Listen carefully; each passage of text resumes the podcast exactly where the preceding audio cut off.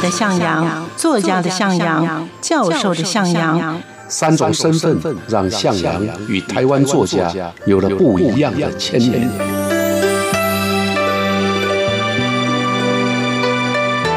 听向阳与徐凡谈他的作家朋友们在写作这条路上，生命与创作如何交织出最灿烂的光芒。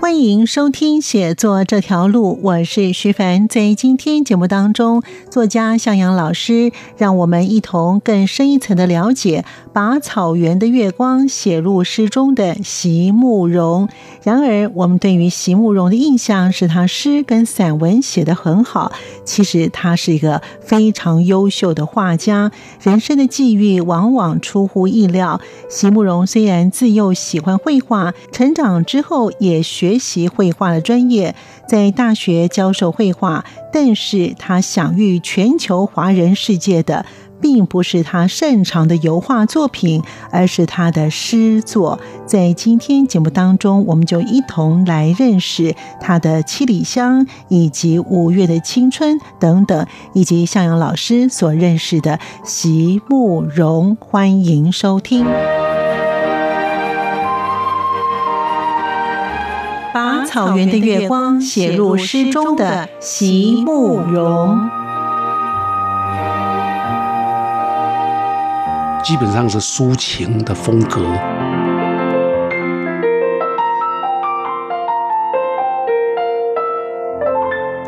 欢迎朋友们收听《写作这条路》，我是徐凡，我是向阳。今天的向阳老师呢，要让我们一起认识把草原的月光写入诗中的席慕容。哇，这位呢，诗的女诗人呢，大家都不陌生哈，因为她当年的《七里香》啊，真是造成了轰动。嗯、所以呢，老师，席慕容，嗯，是她的诗风啊，或者是呢，老师怎么认识她的呢？席慕容啊，在台湾的现代诗坛啊，它主要是崛起于刚刚你提到的七里香。是，那七里香是一九八一年的时候由大地出版社出版，在这之前没有人知道有席慕容这一号诗人。嗯，啊，可是他出版的这个诗集呢，就立刻受到读者的喜爱。对，很多人购买，当时一年之内啊，就卖了七版啊，七刷，也就是说。连着再版了七次，我们过去年代叫再版，现在都比较用刷刷的意思，就是说再印一次。对啊，版的意思是改版了，所以叫再版，印了七次。嗯，那这才是第一年啊，所以第二年会继续热卖啊，所以那个年代可以说受到出版界、文学界相当大的瞩目。嗯嗯，那也因为这样呢，其实它也引起了现代诗人的一些。不管是各种原因呐、嗯啊，有的人就批评他是裹着糖衣的 毒药啊，说他的诗呢太甜美了，嗯啊，对这个年轻人有害处啊。 那当时的一些声音呐、啊，哈，嗯嗯，那他因为他的诗基本上是抒情的风格，对，然后能够写出啊，特别是。当时很多少女啊，像《七里香》里面很多诗啊，都能够写出少女的那种心情。嗯，所以受到大家的欢迎，我觉得是很正常的。他的诗呢，在那个年代里面，他不是超现实，让人家看不懂；那也不是像写实主义的诗那么的干燥啊，所以它介于两者之间，用浪漫的抒情风格让读者喜爱。我开拓了新书的阅读市场。尤其在那个时候是乡土文学论战之后，然后写实主义开始要诗坛崛起哎了之后，所以他开拓了另外一种阅读的风气啊、哦。所以当时老师呢，您是在阳光小集，那在那个时候也有邀请他的诗作吧？对对，我们当时啊，我们阳光小集是比较愤怒的青年， 所以我们比较强调的是写实主义，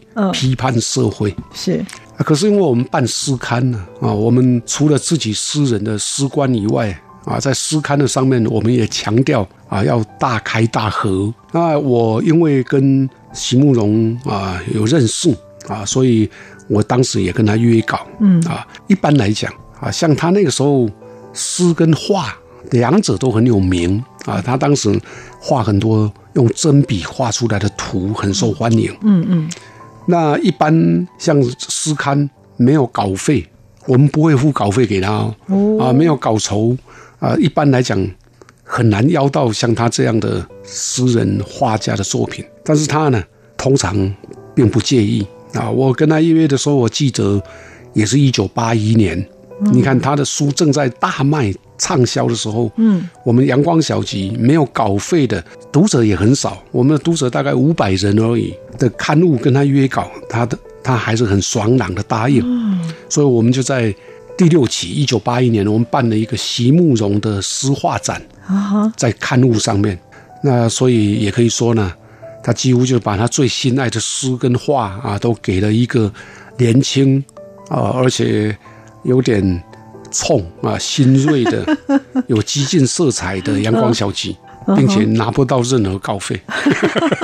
所以其实他还是算是惜才的哈。他认为说这群的年轻人呢，哈，是真的在想在这个对诗啊，我坛们的上年面纪做跟一他些事。差不了多少了，我他哦大概就大我们十来岁而已。我十三岁也很多啦， 哦，哎，我有算了一下哟、对啊因为呢，他是一九四三年出生的，对啊那个诗集呢是一九八一年，也就是说他写《七里香》的时候，他大概三十八岁，没错，没错，那时候我们二十八岁，哦，嗯二十六岁到二十八岁，哦他大我一轮了，他大我十二岁。哦，对，所以老师跟他是同一个生肖的， 应该是，嗯我没有问他，我只是因为你刚刚讲那个年代嗯哈，他出生年，是因为我是一九五五嘛，哦啊，所哎以那这样就是差哦十二年嘛，真的真的耶，对啊好，所以呢，老师那个时候呢，您就开始在杨文小溪让他的席慕容的诗画展，哎，他也就交给了你们这对啊，年是轻他一辈的人，嗯他光荣了我们的刊 物了， 因为他是畅销作家，畅销作家给一个呃销路不是很多，才嗯五百本，嗯，可能还更少，然后又没有稿费，又没有稿费，哎，对对嗯，对对对，所以他就是义务就对了哈哎，。对对对，好，那所以他在嗯呃，老师你们办的这个展呢，哈，他有开了五篇哈，就是画风哈，对，那这是五个画第风十一期，哦，哦那是后来了。嗯呃，第六期的诗画展，然后后来到第十一期，我又跟他约了。嗯，两年后，一九八三年，嗯，这时候的席慕容更 红。我在想啊，再请他约啊，那他依然呢很爽快的答应啊。嗯那寄来的你刚刚讲的那个诗作、画作各五张，我们来练一下好了。好诗作是一个化荷的下午，还有山路、妇人的梦、灯下的诗跟心情和散戏，然后这五首诗就有五五张画。那这些诗作呢，都非常的好，是席慕容抒情诗集的代表作。在工整的，他因为他习惯用工整的工笔，哎，用真笔来画，哦，啊，所以那里面就会有一个布局然后啊，呃，有一个比较有特殊的现象，就是说他喜欢画一棵孤独的小树，然后旁边就是广袤的平野，还有草原，要不然就是空山，然后有一点明月，哦，所以细致当中呢，也可以看到高旷。啊，就像我们看一幅画作那种非常高的那种感觉，高旷的感觉，所以格局什么都很美。嗯啊，大概看到他的画的人呢、啊就会喜欢上这样的一种画风吧。对他那个话，这样如果老师这样讲的话，会感觉上在孤独当中有一种宁静，啊对对可能会让你自己没错本身很多事情可能会去思索一些事情哦了。比如说，我们说高原上的小树，或者很大的平原上小树，光这样讲，你就可以想象有一座平原在那里，可是只有一株孤独的小树在那里。是，嗯我们说秋空明月，浩瀚的天空当中只有一轮明月，那种感觉啊，嗯就是我即使是用讲的，那你放在脑海里面想象的那种感觉，就是啊，非常的高旷，对，啊就很有意境。哎，啊对，那个意境就表现出来对，了。再加上他的诗，哇，是诗跟画结合起来哈，所以他是蛮特别的一位诗人哈。对呀、不呃嗯把他最好的东西都给了一份小小的刊物，可见的他非常欣赏老师也的啊跟我这个无关刊物。哎对对好，哎所以呢，他的诗风啊，哈，有分成三个阶段，对啊，老师， 没错啊、我们想啊、如果从七里香一九八一到了第二年、第三年，一九八三年呢，啊，它更加受到瞩目。一九八三年可以说是席慕容现象到达最高峰的一年。这一年三月，席慕容出版了他的第二本诗集，诗集名称叫做《无怨的青春》。七里香跟无怨的青春都是畅销至今、源源不断的诗集。对，无怨的青诗的青春出版以后，一样席卷市场啊！到今天，我刚刚用了一个名词叫做“席慕容现 象”，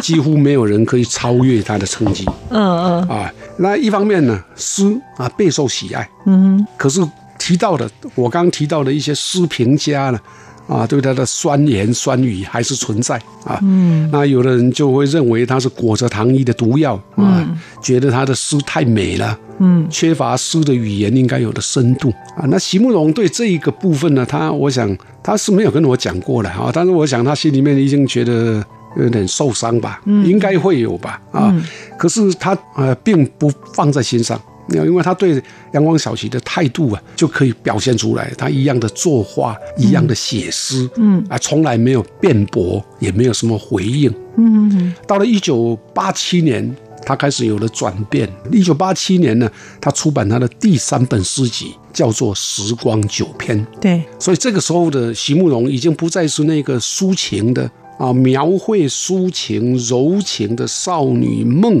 的席慕容，她已经开始转进到时间的客体。嗯，她的诗啊，开始有了新的视野跟高度。嗯，啊，她除了她原来的抒情风格之外，也加入了我们对时间岁月。这种深层的一种思考啊。那这本诗集跟后来一直到一九九九年出版，大概有十年的时间，他出版的这个《边缘光影》这这个阶段，就是从一九八七一直到一九九九，大概这十二年当中呢，他的诗其实已经转到对于人间的时间。岁月啊、的一种思考。好，等到一九大概一九九九年之后呢，他因为认同的关系啊，他开始写很多很多有关于呃蒙古的诗。他的诗呢，开始用蒙古的诗来写的时候，是在大概从迷途失策到以诗为名，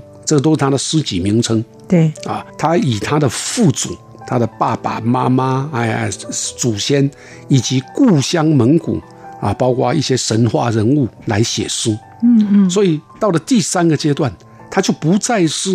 年轻时代的席慕容了。到了第三个阶段呢，她应该就是蒙古的啊、一个女侠了， 用女侠来形容她了。所以因为他也是蒙蒙古的贵族嘛，哈，啊，他的家世是还不错的啊对，他延续着本来的时间的议题，可是呢，啊，又开始写蒙古的英雄史诗啊，写蒙古的认同、历史文化跟民族的想象。嗯嗯啊，所以在我来看，在我来看，这个时候的席慕容，他已经从第一个阶段叫青春的咏叹期吧， 用第二个阶段是时间的沉思吧，嗯哼，已经进入第三个阶段，民族跟历史，特别是蒙古民族跟历史文化的建构的阶段。真的哈，对就是尤其他在后面呢，就是老师刚才讲第三阶段呢，以诗为名，嗯还有呢，就是他也以他的祖父啊、故乡的蒙古写诗啊，他的史诗还写了不少哎哦，像写是了什很么多呃什么英雄噶尔丹啊、英雄哲别啊，哲别嗯还有索尔汉、施腊哇，哎施腊哦，所以这些都是写历史文化跟民族对对的，一个民族空英间，雄跟历史的文化。当然，他有一首很有名的诗，短短的，对，叫做好像叫《蒙语课》吧，哦吼，就是在讲蒙古话哈、里面的一些用词，在汉人是怎么用，那我们蒙古人是怎么说？那这个呢，也有收入到高中的国文课本。嗯嗯。所以基本上他到了最后的，应该算二十年来的阶段里面，都在重建自己的蒙古的文化，跟他的追溯他过去的这个蒙古族。嗯的历史，那很显然的，这个阶段的他已经不再是啊一九七一年代、一九八一年的席慕容了。对，没错。好，所以老师呢，呃，认识他的时候呢，是从他的最受欢迎的七对最七年里轻的香，阶段吧，哦啊，三十来岁一直到现在，哇算起来哇，也是三四十年了，三十多年了。对老师呢，呃很一九奇怪八零嗯，现在二零零零、二零二零，是四十20年了，四呃四十年了。太恐怖哇了，太恐怖了。其实老师不是常常跟他见面，可是你跟呃我跟这我个跟他徐的慕见面容嗯的时间呢，大概都在朗诵了，对，朗诵会最多。所以其实有各个地方的有朗诵的地方都可以看到老师的身对，因影为跟他从年轻到现在，席慕容朗诵很有，哦，可以说很有魅力，我哦真的吗？跟老师一样吗？跟我不一样，我跟你他不一比我样好太多了。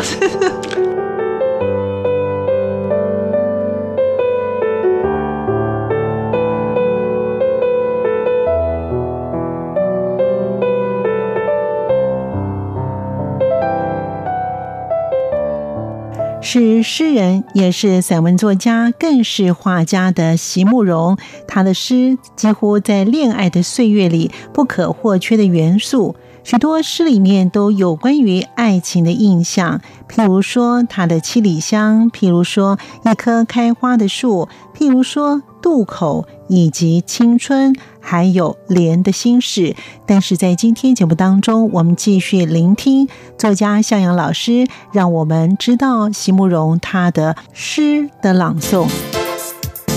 也就是说，散文叫做《生命的滋味》，底下有四篇小品文，它主要的目的在阐述人的生命的意义在哪里。他年轻的时候的画也经常是有草原、小树、月光，那个是他的一个精神。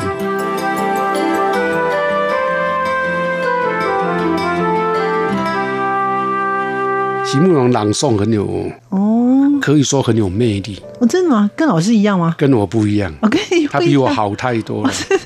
还有蒋勋的朗诵啊，啊，其实，在现代诗朗诵里面呢，有几位都朗诵的非常好。嗯嗯前辈的呢，像雅璇哦，啊，管管是有特色的啊，余光中也也朗诵的不错。然后再年轻一点的呢，就是我刚刚提到的蒋勋、席慕容，他们都很有味道，他们的朗读啊，不疾不徐，很有味道啊。所以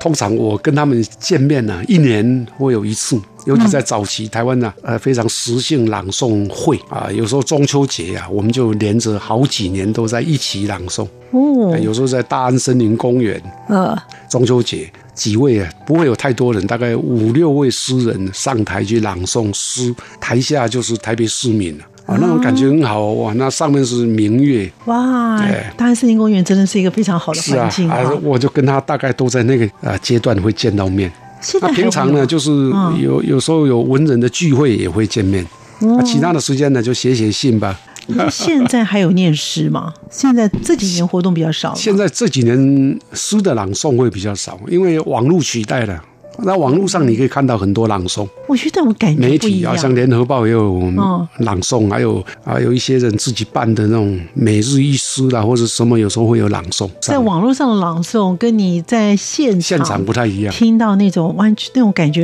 是应该是完全不一样，因没为你错可以看到这些作家啊，没错。在外国啊，尤其是欧洲，更有更大的那种传统，嗯，就在广场上朗诵，哇哦，有诗人在广场上，那底下的观众如痴如醉，哇，好像好像那种 F 五的那一种感觉。感觉你就像是个演艺人员哈，对，啊明但是星不又不是，对因，为他也没有动作，也没有干嘛，他就是朗读，纯粹的朗读。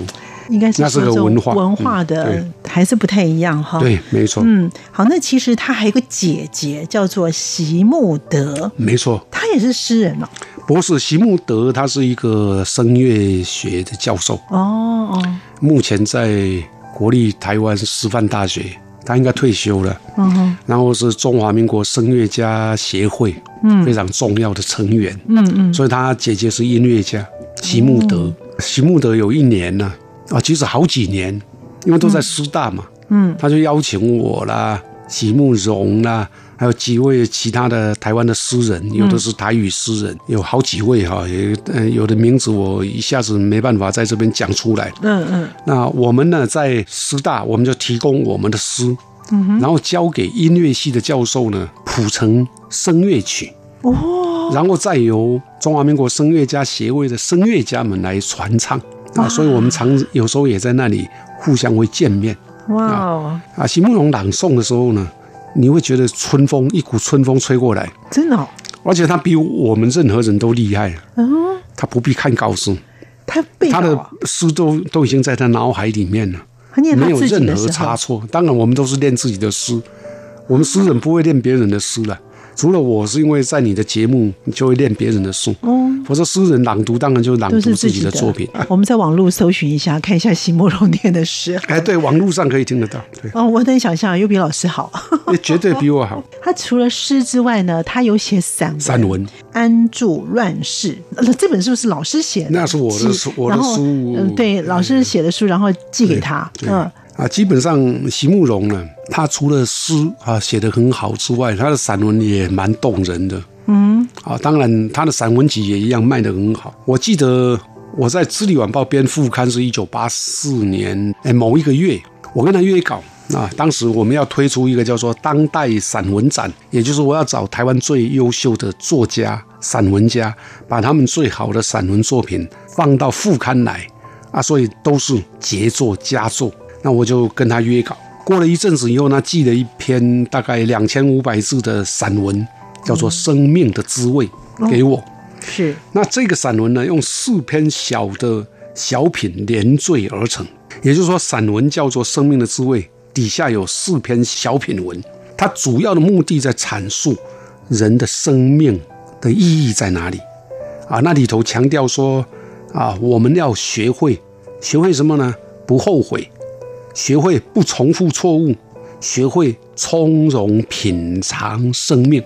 啊，这就叫生命的滋味。像这样的散文，一般来讲啊，都叫做励志散文。嗯，没有写好啊，就变成说教。那对啊，可是席慕容的写法不是啊，他第一则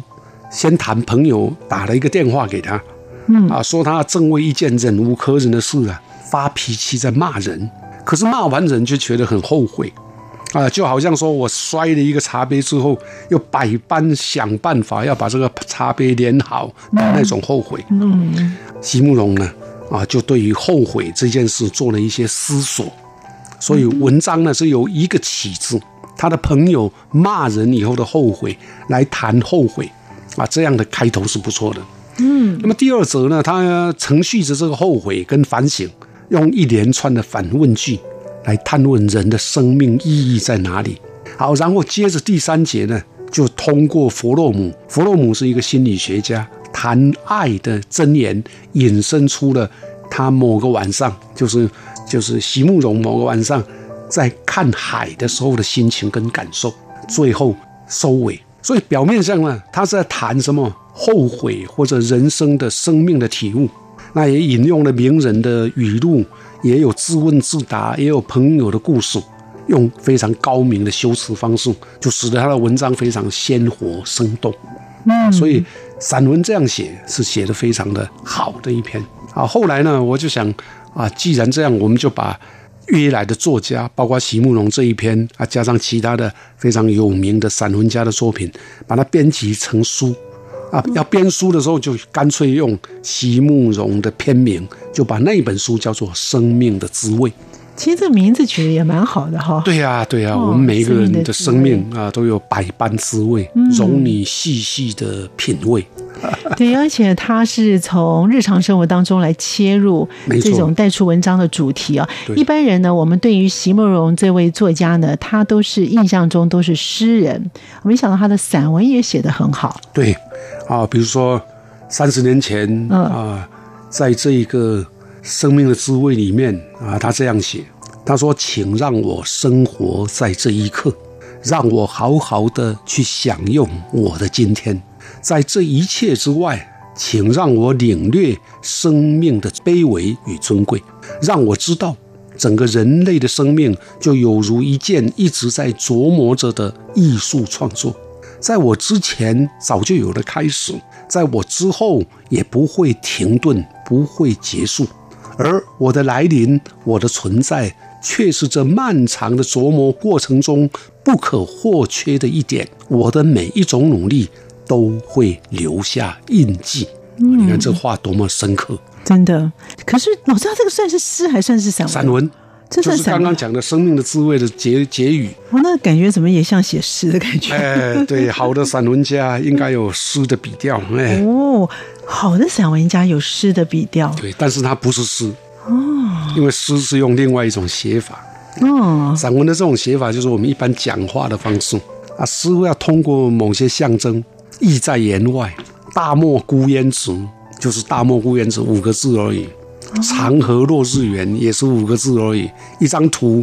但是他没有告诉你这是广大的沙漠上有有什么孤烟，然后这孤烟让我有什么感觉。如果写到孤烟让我有什么感觉，就是散文了。我只告诉你大漠孤烟直，这就是诗，那你自己去想。就光那些字以后，你就可以去自对己他把用它图想像成是一个图哎像图出像来。嗯来让你去想说那是个什么样的境界，那是什么感觉。那散文才需要把感觉写出来，诗不必。那刚刚讲这个是一个感觉啊，但是他他写的很美，他告诉我们人生啊，不会说因为我的不在就不在了，因为还有别人呐、啊他也告诉我们，我们的生命都是不断在琢磨，那是个过程。当你还没开始，其实别人已经开始了；当你结束，别人还会再继续。哎，也可以，也可以叫做不必太过于悲哀了啊。嗯，人的生死，它跟随着生命，它有前，前可能是别人；它有后，后也会是别人。你的存在意义在哪里呢？啊，就是因为我也是那一群跟人家一起在和在共同走这条路当中的一个分子，我的生命也在里面，这就有意义啦。他说，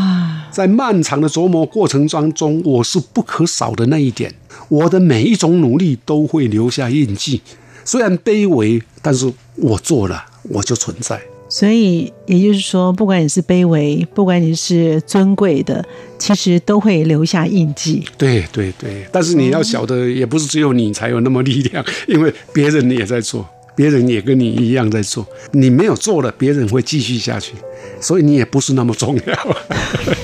所以他对于生命的那个领悟，其实还蛮通 蛮深透刻的，哈。哎，深刻。对，而且哎，奇怪哈，因为他的那时候他那时的候环境应该是蛮好的哈那，时候他应该四十来岁吧，啊、嗯对对对， 40一九八四岁年嘛，就已经开始有这样子一个领悟哈。那他现在还有在继续写作吗？他继续在写，他主要最近就是绘画啊，画画很多啊，就是做因了为很他是多个的画画展家，也开了很多的画展是，啊，他是不断创作的人。好，难怪呢，老师的题标是写把草原的月光写入诗中的席慕容，为什么我用草原的月光？因为他是蒙古人，第一个是这样，啊第二个是他年轻的时候的画也经常是有草原、小树、月光，那个是他的一个精神。这三个要素都放在里头了。没错，没错，他的写作的三个阶段，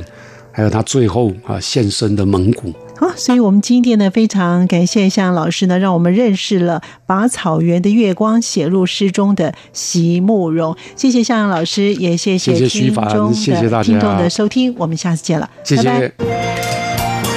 是阳光，翅膀打开了世界之窗；是阳光，翅膀环绕着地球飞翔。在今天节目当中，我们借由作家向阳老师，让我们认识了以诗之名诗文坛才女的席慕容。感谢听众朋友的收听，我们下次见。